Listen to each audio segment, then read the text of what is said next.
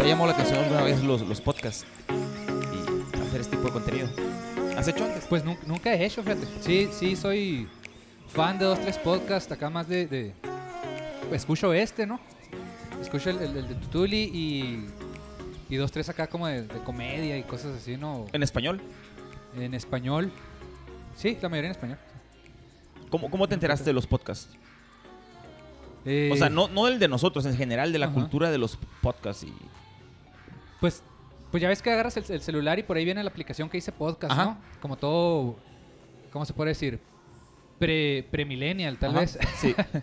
De este dices, ah, esa chingadera, ¿para qué le aplasto? No, si no sé qué onda, ¿no? Y a- o, o que le aplastas y nomás ves, pero no le entiendes de buenas a primeras de qué se trata y no, no te das el tiempo, ¿no? Pero cuando empecé a escuchar así, tío, soy fan acá de, de escuchar cómicos, acá, ¿no? Stand-up y todo ese show. Sí. Y, y- y, pues empiezas a... De repente, pues en el YouTube, que, que- que los buscas a estos vatos y de repente, hay- hay- ya es que hay unos podcasts que los hacen video también. Sí. Y, y dije, ah, pues de- de- primero los empecé a ver por video, pues y dije, ah, pues es un podcast, pues voy en el carro, dije, lo, lo voy a, los voy a buscar ahí, pues me empezaron a aparecer, ahí, ahí me fui yendo, ¿no? Pues estaban apareciendo eh, temas relacionados o cosas ¿Hace así. cuánto fue eso? Pues digamos que a partir del año pasado. Ah, tienes poquito, Sí, güey. poquito, sí. Acá entra la cultura de los podcasts. Ándale, sí.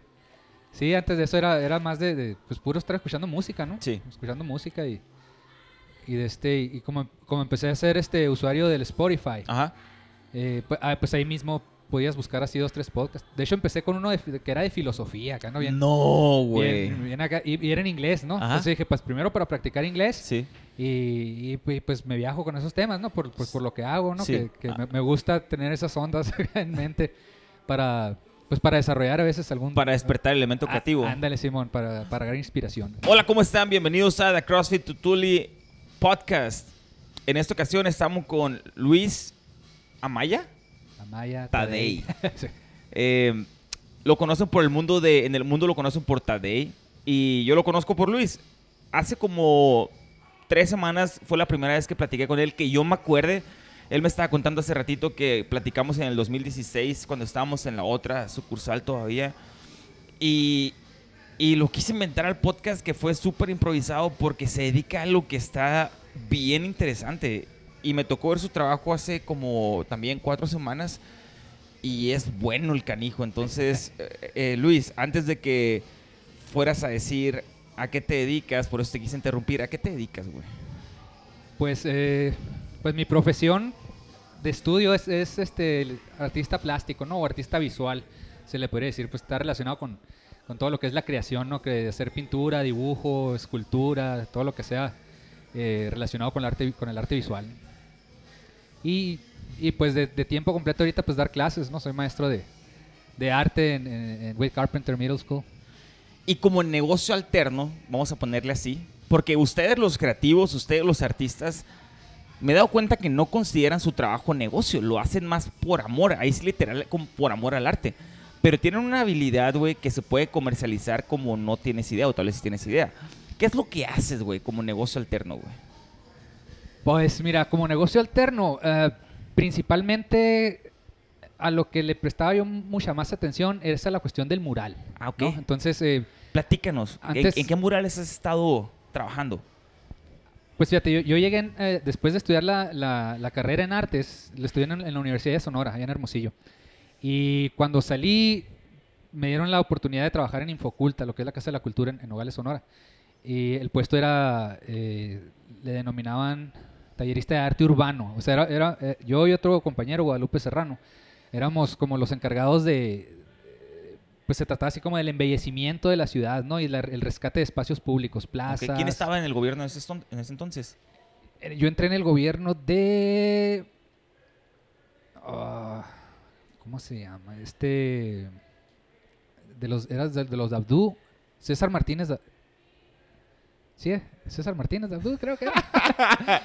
Pues me acuerdo yo, por, es que ya fue lo, lo último del, de- del... Haz de cuenta, yo entré en febrero y ese año era el de elecciones, pues ya, fue- ya salieron, pues, ¿no? Ok, estaba en la colita eso. Era la pero colita. el que te dio la oportunidad fue el señor Martínez. Sí. Digamos y- que el gobierno de ellos fue el que te dio la oportunidad. Exactamente. A todo dar. Y, y lo que me acuerdo, pues la, la, la directora de mi facultad ese entonces era Paquita, Paquita Esquer. le- Ok. Y, este, y ahí fue cuando, cuando empecé. Y, y pues empezamos a, a- pues ya era una, digamos, una tradición que venía desde hace mucho porque ese grupo al que yo entré ya, ya existía previamente. De hecho, yo de chamaco, yo fui chalán de, de estos vatos, ¿no? De- eh, Guadalupe Serrano y, y este Alberto Morachis era el otro artista que fueron eh, ahí en Nogales, pues yo creo que la mayoría de los murales que, que uno ve ahí son, Son de ellos. son de ellos, ¿no? Entonces y es- ahora de ti. y ahora yo como parte sí, pues están titulados, están este firmados como Taller Young, que se llama el, el- el- como, como colectivo, ¿no? Ok, sí. Y este y, pues lo más importante que hizo el taller pues son los trabajos que se ven en, en el muro de la frontera. Todas las intervenciones que se hicieron ahí, no sé si te acuerdas que hubo unos monos gigantes ahí recargados en el- Ah, sí, sí, sí. Ah, pues todos esos son proyectos del taller Young que ¿Y, usted, ¿Y tú estuviste involucrado y- en eso también? Sí, también. Te digo, en ese, en ese entonces como chalano yo estaba en la prepa, y, pero pues Sí, sí, me gustaba andar de metiche en esas cosas, sí. Sí.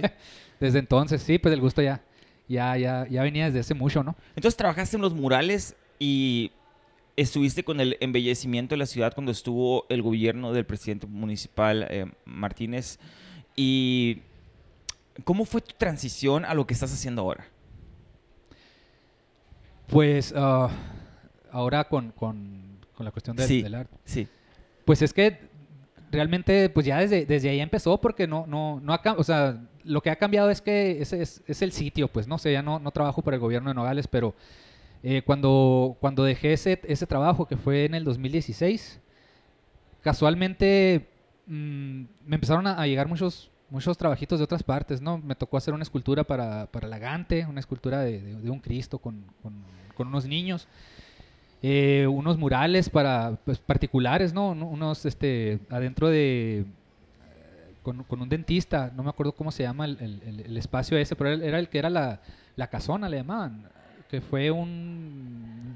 como un barecillo, una casa vieja ahí, casi en la línea. Cerca de la línea. Cerca de la línea. Donde están los hoteles viejos por allá, del lado de, la- de- de las vías del tren, pasando las vías del Sí, tren. por la Obregón. Por lo Obregón. Por la Obregón, ajá. Sí, que tiene cantera, está muy bonito el, el lugar Oh. por fuera. No, Enfrente, no lo ubico entonces. como por enfrente del Roots. ¿Ubicas el Roots? No, tampoco. Tampoco. Pues bueno, es, es en el primer cuadro ahí de este, la segunda cuadra, ¿no? Después de, de la línea. Y pues con este, con este dentista hice varios trabajos ahí en el interior, ¿no? En el consultorio, en la sala de espera. Eh, y después me tocó hacer mi primer, mi primer mural aquí en, en Nogales, Arizona. De hecho, si, pues lo ve uno más fácil de- del lado mexicano, ¿no? Porque está en el estacionamiento que era el Ed, Ed Parking Lot. Luego, luego saliendo por el, el- el freeway, el primer estacionamiento que se topaba uno ah, A la derecha. A la, a la derecha.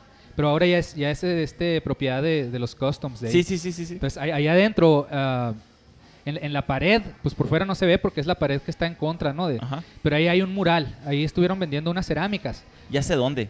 Sí, sabes. Eh, Sí, porque yo me he estacionado ahí y, y está de este lado. Está contra la pared que se ve por la calle, ¿verdad? Sí. Eh, Está como una especie de templetito. Como un templetito, claro, exacto, Sí, sí. sí, lo ubico, sí lo ubico. Entonces, sí, sí lo viste ese mural, Sí, que, sí, es- que es un corazón. ¿Tú, Como, tú- tú lo yo lo pinté. Órale, qué suave. Ese, ese es, es un mural mío.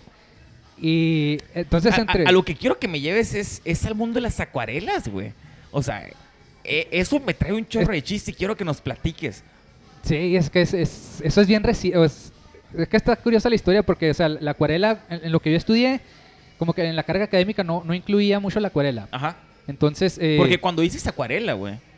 De hecho, cuando llegaste con el regalo que traías para el Chuy y que dijiste algo de cu- acuarela, yo inmediatamente me acordé de mis años de la primaria, güey. Y la acuarela para mí eran unas, unas pastillas de, de- de pintura seca donde yo le echaba agua con un pincel todo feo, güey.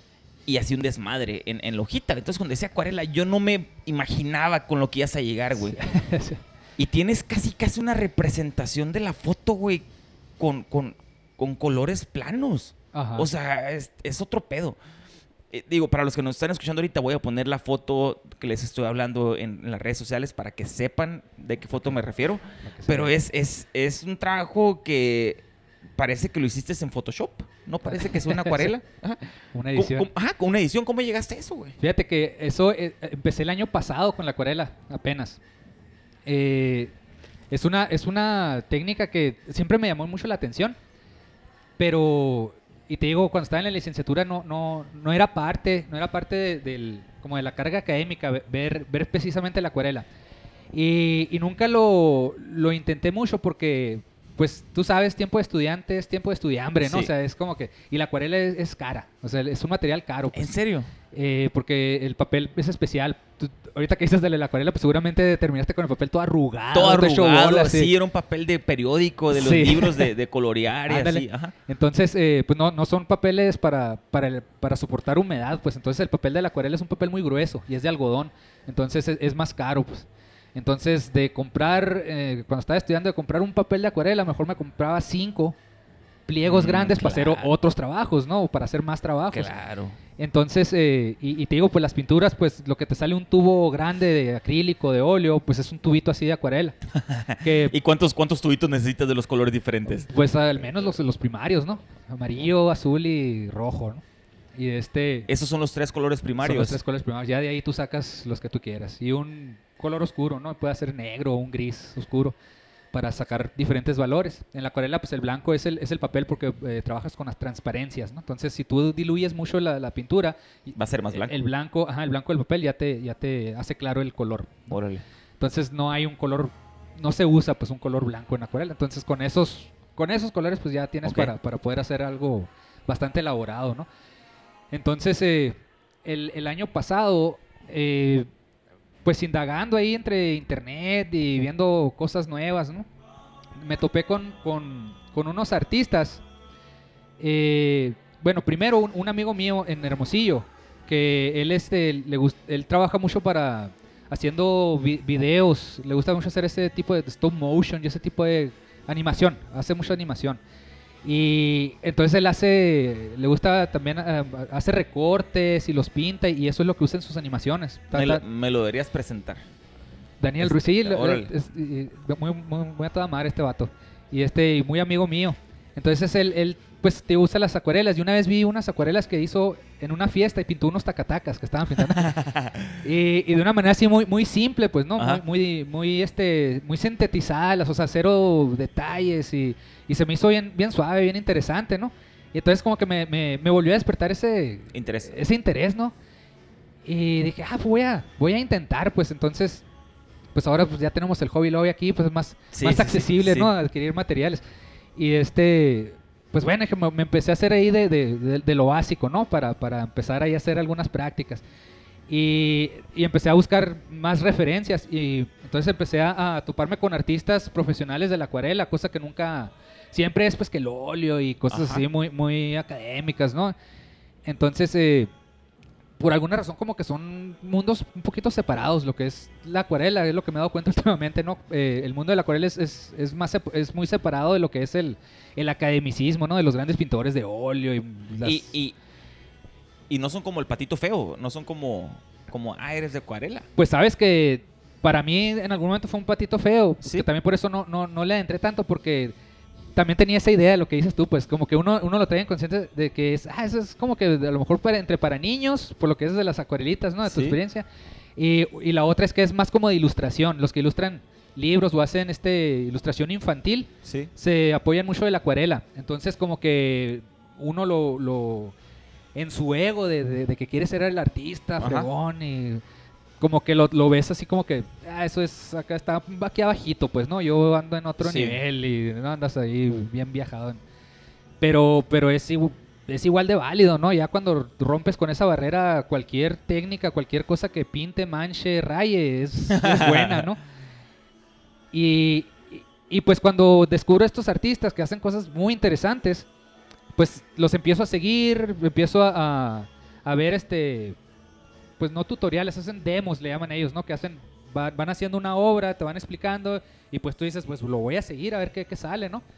Y, y ahora con lo de la pandemia, pues han hecho un par de talleres, como talleres en línea, ¿no? Online. Y, y, pues he, he participado Sí. en un par de ellos pues para, para profundizar, pues, ¿no? En, en la técnica. Y, y créeme, es una, es una técnica que ahorita me tiene, Te tiene encantado. me tiene encantado, me tiene enamorado porque es muy interesante con, con otras técnicas, el, el- el óleo, el acrílico, tú tienes total control de la técnica, o sea, tú dices yo quiero este color aquí, quiero este efecto, tú lo tienes que manipular. Y la acuarela es la mitad de la técnica es lo que tú haces y la mitad de la técnica es lo que la acuarela hace por sí sola, porque cuando tú sueltas el agua y la humedad, la acuarela empieza a hacer sus mezclas por sí misma, pues si tú tienes que dejar la acuarela que reaccione también, pues. Entonces es como una colaboración, pues para mí es como, como, como si fuera una técnica viva, ¿no?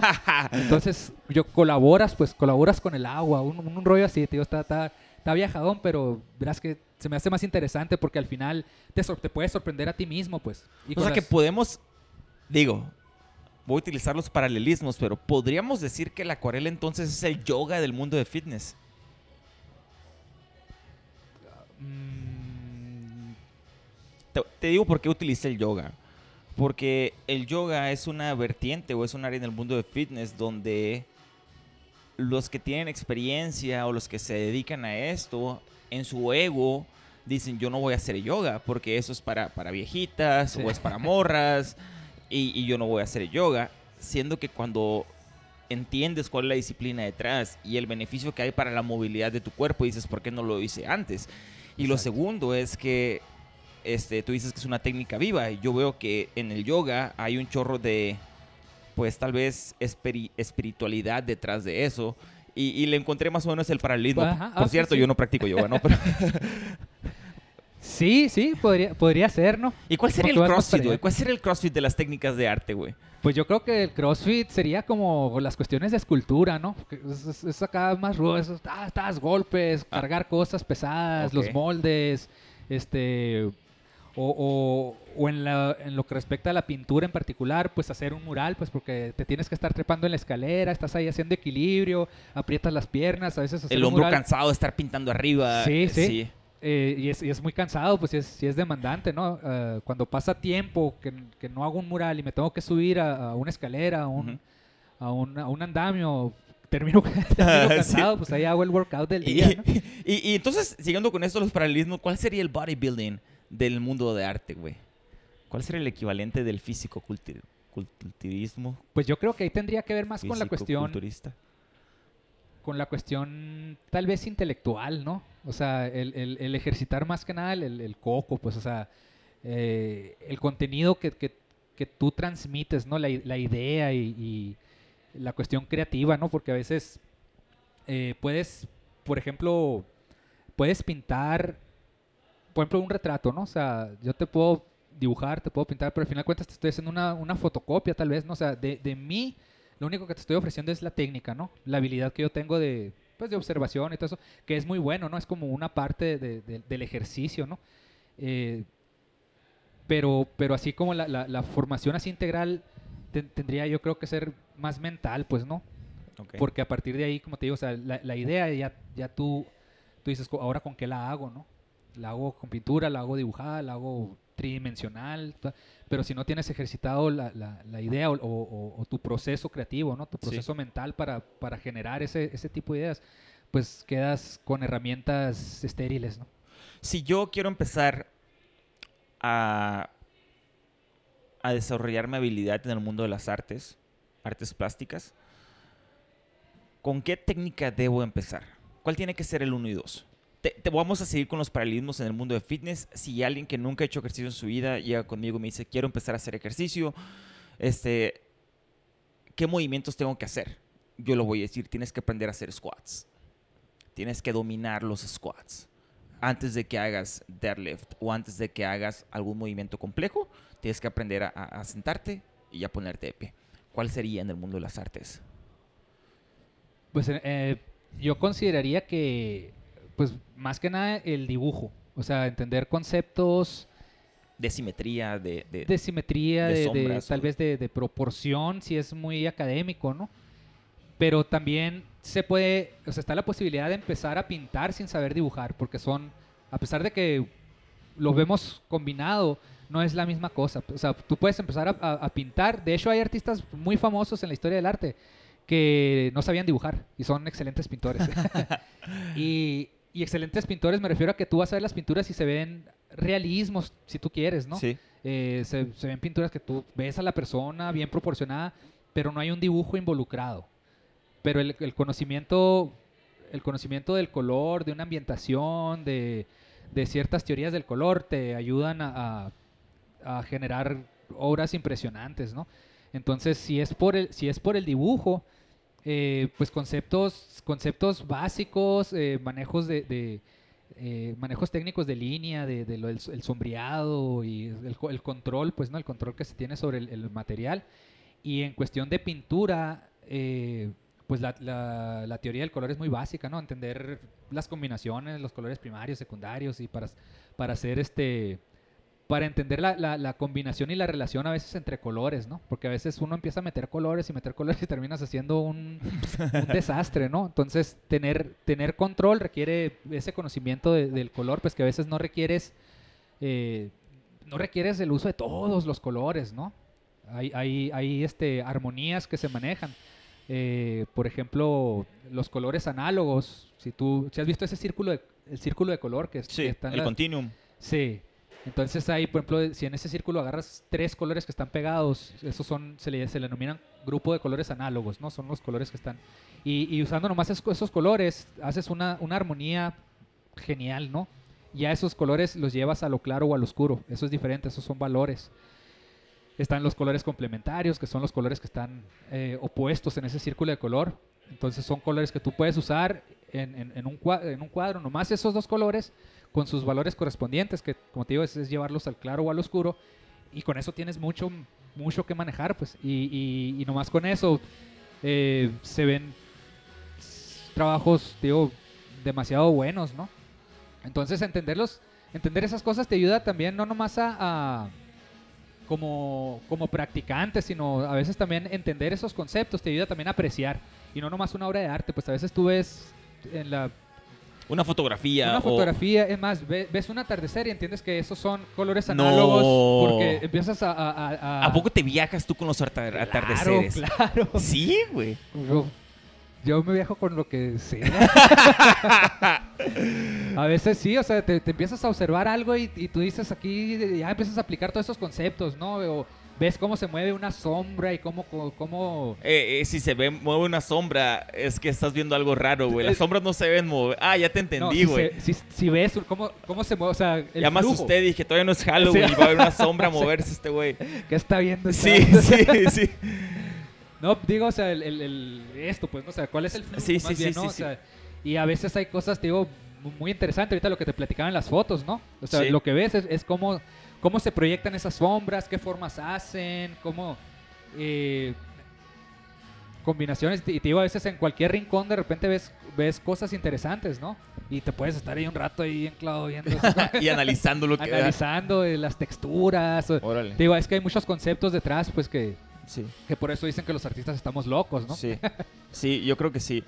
Es que el, el ancho de banda de su, de su cabeza, yo creo que lo llenan con el elemento creativo. Entonces le dejan muy poquito al, al- al elemento lógico, yo creo.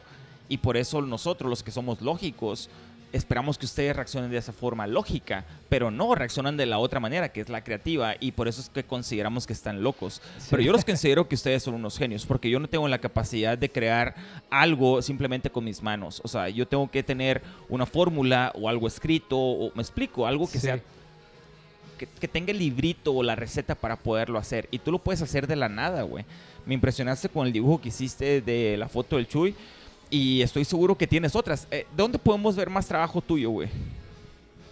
Pues mira, te- tengo ahí una serie de, de, de trabajos en Instagram. Ah, genial, güey. ¿Cuál es tu, cuál es Este, tu tag? ah, sí, es arroba Luis Diego Tadei, Luis Diego Tadei. Ok.